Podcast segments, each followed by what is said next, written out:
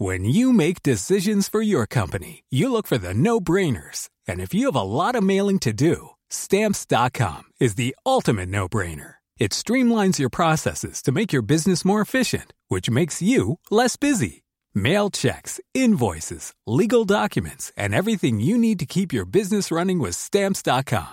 Seamlessly connect with every major marketplace and shopping cart. Schedule package pickups and see your cheapest and fastest shipping options from different carriers. With rates up to 89% off USPS and UPS rates. And with the Stamps.com mobile app, you can take care of mailing and shipping wherever you are. Make the same no-brainer decision as over 1 million other businesses with Stamps.com. Sign up with Code PROGRAM for a four-week trial, plus free postage and a free digital scale. No long-term commitments or contracts. That's Stamps.com.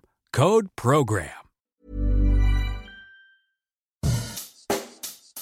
Bonjour et bienvenue dans Savez-vous que, le podcast d'anecdotes du Dauphiné libéré. Chaque jour, on vous raconte une histoire, un événement marquant, qui vous permettra de briller en société et de vous coucher un peu moins bête. Imaginez une Albertville dans le Wisconsin, le Minnesota ou en Alabama, ou encore une Orange dans six États des États-Unis.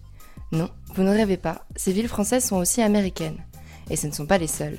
De quoi, mis à part l'accent, faire presque croire à un Américain que vous êtes un de ses compatriotes.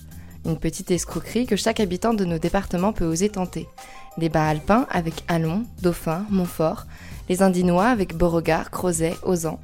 Mais ceux qui raflent la palme sont les Isérois, avec 8 villes au compteur, dont Belmont, empruntées 17 fois. Puis vient Vernon, en Ardèche, utilisé 15 fois aux États-Unis, d'est en ouest. En Haute-Savoie, sur ces 5 noms de villes franco-américaines, Beaumont est utilisé 5 fois, et Clermont 4. La Drôme, le Vaucluse et les Hautes-Alpes n'ont en revanche, comme la Savoie, qu'un seul nom de leur ville aux States. Cray en Californie, Orange dans 6 États, Gap en Pennsylvanie. De quoi finalement ne pas être totalement dépaysé de l'autre côté de l'Atlantique, ou presque. Et ce ne sont bien évidemment pas les seuls homonymes de France. Alors, un hasard Pour la plupart, oui. Par exemple, Beauregard aux États-Unis doit son nom à un militaire et homme d'affaires américain d'ascendance française.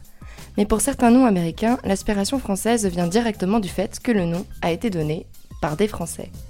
Le Vermont, imaginé par Samuel Champlain, explorateur français du début du XVIIe siècle. La Louisiane, nommée ainsi par l'explorateur français René Robert Cavalier de la Salle, qui prit possession de cette terre au nom de Louis XIV. Autre anecdote, la Nouvelle-Orléans a aussi été fondée par des Français, sous la direction du colon Jean-Baptiste Lemoine de Bienville au XVIIIe siècle, en l'honneur du duc d'Orléans. Alors, prêt à vous sentir un peu comme chez vous en Outre-Atlantique?